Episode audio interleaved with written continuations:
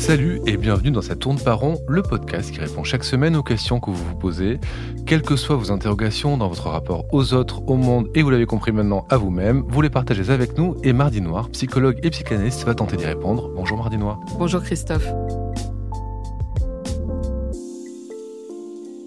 Alors aujourd'hui, une question d'un ou d'une, on ne sait pas, correspondante anonyme, qui se demande si le genre de son analyste a une quelconque importance. Faut-il le ou la choisir en fonction de son sexe?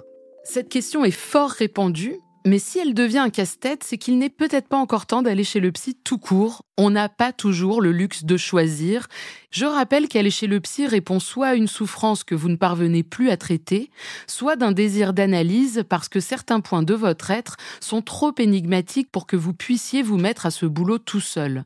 Le fait même d'aller au rendez-vous oblige à minima à un engagement. Après, homme ou femme, au fond, le psy est le père, la mère, le frère, la grand-mère ou même votre pote non binaire. Nous projetons au-delà de sa personne physique. Ceci étant dit, ne feignons pas qu'homme ou femme ce soit exactement du pareil au même. Oui, et vous-même avez eu dans votre parcours analytique des psy hommes et des psy femmes. Oui, quand je suis allée voir mon premier psy, il était hors de question que ce soit une femme. Je le savais dans ma chair, je le ressentais viscéralement. Il aurait été donc stupide de choisir une femme sous prétexte que j'avais le sentiment que ça me mettait en danger et que ce serait donc potentiellement intéressant. Rien que l'idée d'imaginer raconter mes problèmes à une femme me plongeait dans un silence mutique, voire une terreur. J'allais beaucoup trop mal pour me rajouter une épreuve supplémentaire. Se frotter à l'inconfort, pourquoi pas, mais là, il ne s'agissait pas de ça. Je partais du principe, et je suis têtu, que ça entraverait toute avancée et pas question d'établir un échec organisé. En toute femme, je voyais ma mère. Non pas que ma mère, la pauvre, soit un être particulièrement maléfique, mais notre lien est du côté du trop, imposant, énorme. Pas forcément frontal, mais rempli de circonvolutions. Quand les tours et les détours de cet amour dévorant nous donnent trop le tournis et qu'il faut se dire des vérités, c'est le choc, la sidération, la culpabilité, l'angoisse, l'abandon, puis un retour au même amour inconditionnel. Bref, un sacré bordel.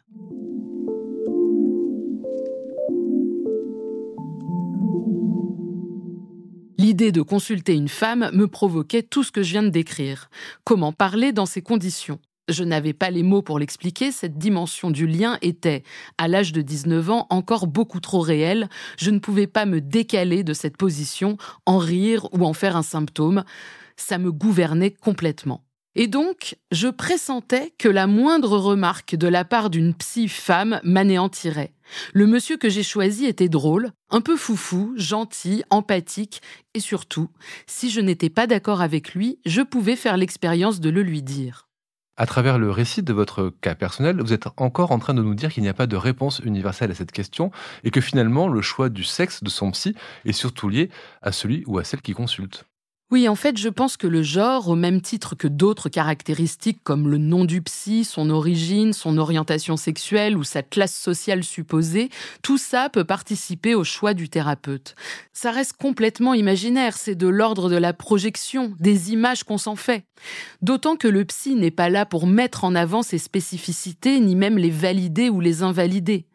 D'ailleurs, même si certains patients me donnent dans leur choix de venir me voir le fait que je sois une femme, j'ai le sentiment que très vite, cette particularité passe au second plan. C'est posé, mais ce n'est pas un enjeu à chaque séance. C'est plutôt une condition pour que le travail soit opérant. Le psy n'a pas vocation à rentrer dans cette communauté imaginaire avec son patient, sinon ça crée des dégâts. Récemment, j'ai vu passer quelques tweets mentionnant un psy qui s'était mis à draguer au moins une de ses patientes. Dans les réponses, et c'est compréhensible, beaucoup de femmes clamaient que c'était pour cette raison qu'elles ne choisissaient pas des hommes comme thérapeutes. C'est à la fois logique, on se doute que statistiquement, il y aura plus d'hommes enclins à transgresser cet interdit. Pour autant, choisir une femme ne garantit pas de sa fiabilité.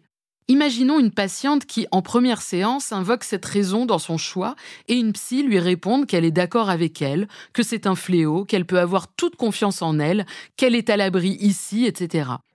C'est non seulement complètement louper les potentielles raisons sous-jacentes à cette affirmation, mais c'est aussi faire consister son genre sur un mode de je suis une femme, donc je suis sans danger.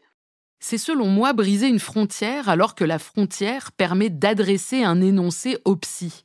Si le psy et le patient bavardent ensemble du reste du monde, il n'y a plus d'adresse possible. C'est ce qui différencie la fonction du psy des autres fonctions communautaires. Oui, parce qu'au fond, le genre fait partie du transfert, et pour ceux qui veulent en savoir plus, je le renvoie vers l'épisode consacré au transfert. Mais pour revenir à tout ça, en fait, le choix de la personne derrière l'analyste dit aussi un peu de l'analysant. Oui, c'est la question qu'il faut se poser. Est-ce que le genre vous importe? Bon, revenons à moi, si vous me le permettez. Les impasses avec ma mère traduisaient aussi que je me représentais comme une fille et non une femme. Sa fille, pour être plus précise en impossibilité à ce moment de me constituer comme sa rivale et donc comme la rivale des autres femmes de ma vie. Dès que cette dimension affleurait dans mon monde, je m'effondrais et j'allais chercher du réconfort en petite fille meurtrie du côté de ma mère. Prendre un psy homme en premier choix, c'était donc me garantir que je n'allais pas chouiner dans les bras de ma mère au premier conflit avec mon psy.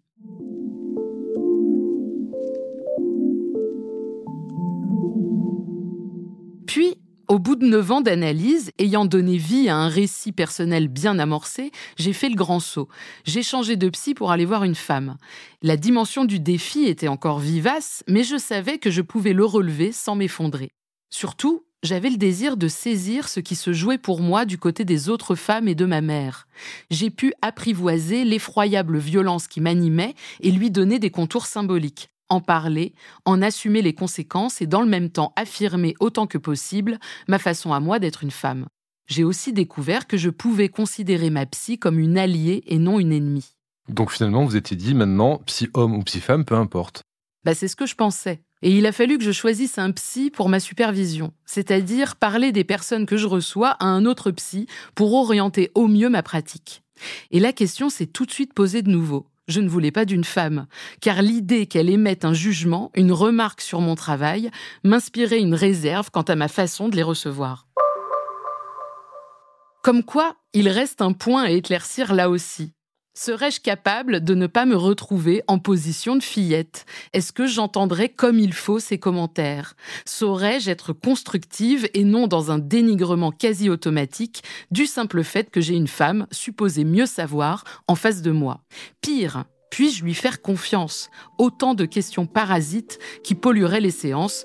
Il y a donc encore du boulot et j'ai donc choisi un homme. Bref, que ce soit le genre, l'âge, l'origine ou la classe sociale, si un ou plusieurs de ces éléments vous interrogent, il faut peut-être vous demander pourquoi et pourquoi ne pas le faire en analyse. Merci, Mardi Noir, et à la semaine prochaine. Ça tourne par rond est un podcast de Mardi Noir produit par Slate Podcast. Direction éditoriale Christophe Caron, production éditoriale Christophe Caron et Nina Pareja, prise de son Nina Pareja, montage et réalisation Aurélie Rodriguez. La musique est signée Sable Blanc.